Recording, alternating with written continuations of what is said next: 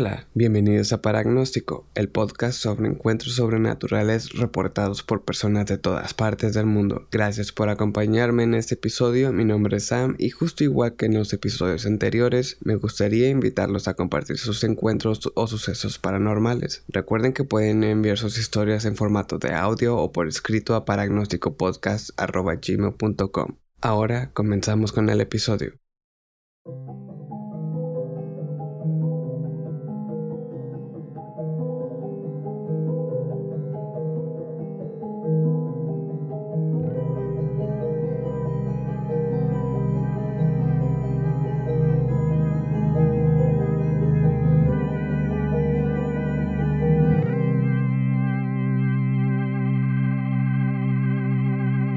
Hoy tengo para ustedes dos eventos extraños reportados por oficiales de policía. Este tipo de temáticas se me hacen muy interesantes por el simple hecho de que personas como oficiales de policía, militares y gente de autoridad deben estar preparados para lo que sea, pero en ocasiones simplemente es imposible dejar de lado el miedo a lo desconocido.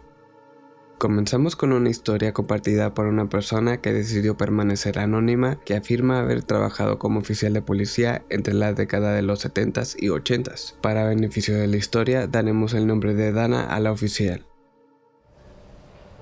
En la noche en cuestión, Dana se encontraba en servicio dentro de la estación de policía sin mucho que hacer, ya que parecía ser una noche sin mucha acción.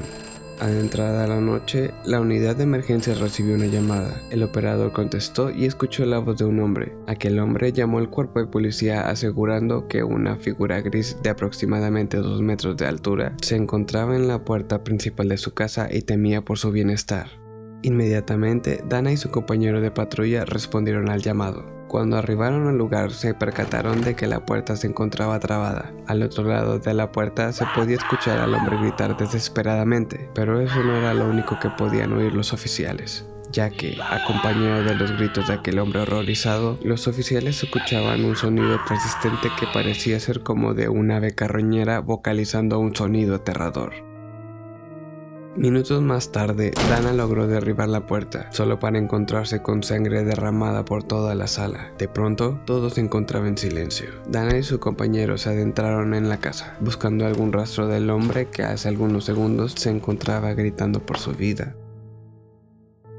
Mientras buscaban cuarto por cuarto, el compañero de Dana escuchó un grito desesperado que parecía como si estuviese siendo silenciado. Dana y el oficial siguieron el sonido que los llevó hasta el baño. Lentamente y con un escalofrío recorriéndoles la piel, los dos oficiales abrieron la puerta encontrando al hombre atado de manos y piernas tirado en el suelo. Media hora más tarde, los investigadores llegaron al lugar, inspeccionaron la escena minuciosamente, pero no pudieron encontrar rastro alguno de otro individuo. Entrevistando a la víctima, el hombre dijo que había permanecido atado por más de cuatro horas después de haber realizado la llamada a la estación. Con este último dato, los oficiales quedaron atónitos, preguntándose cómo era eso posible, ya que ellos juraban haber llegado al lugar minutos después de que se realizó el reporte. Esta es toda la información que proporcionó la persona que escribió el reporte, dejando más preguntas que respuestas, pero la gran extrañeza del incidente es innegable. Podríamos especular sobre la naturaleza del incidente, analizando los dos eventos sobrenaturales que sucedieron en esa llamada de auxilio.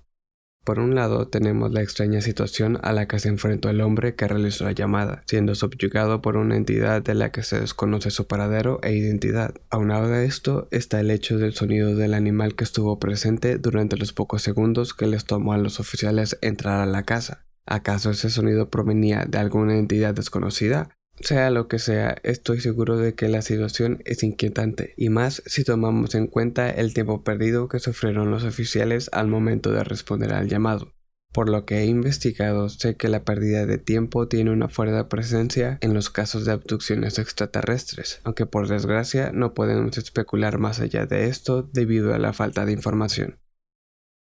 Ahora, siguiendo con la temática de situaciones paranormales reportadas por oficiales de policía, continuaremos con otra historia que comparte anónimamente un oficial de policía de un condado de Estados Unidos. De igual manera que el reporte anterior, para el servicio de la historia le daremos el nombre de John al protagonista de este reporte. Una madrugada, John se encontraba patrullando las calles de la ciudad. Mientras pasaba por una iglesia, observó que había un auto en la mitad del estacionamiento. Decidió acercarse con la patrulla pensando que tal vez el conductor del vehículo podría necesitar ayuda. Se estacionó detrás del auto y bajó de la patrulla para investigar. Se dirigió hacia el vehículo, prendió su linterna y procedió a mirar por las ventanas esperando ver a alguien, pero el auto se encontraba vacío. Así que se metió a la patrulla para correr la placa en la base de datos y así ver si el vehículo tenía algún reporte de robo. Mientras esperaba que la computadora terminara de correr la información, John volteó hacia el auto y se topó con algo inquietante. Una figura más negra que la oscuridad de la noche se encontraba sentada en el asiento del conductor. John se quedó congelado por unos segundos y comenzó a sentir como si esa figura lo estuviera viendo a través del retrovisor. En palabras de John, esto es algo que los oficiales de policía se dan cuenta de inmediato porque la mayoría de los conductores lo suele hacer cuando van manejando detrás de ellos. John, confundido, se preguntaba de dónde había salido aquella persona, así que salió de la patrulla y se acercó lentamente al auto sin quitar la vista de aquella sombra, pero en cuanto apuntó la linterna a la ventana del conductor, aquella sombra tan solo se desvaneció. John, sin poder creer lo que acababa de suceder, sintió un escalofrío recorrer todo su cuerpo. El miedo se apoderó de él y huyó del lugar sin mirar atrás.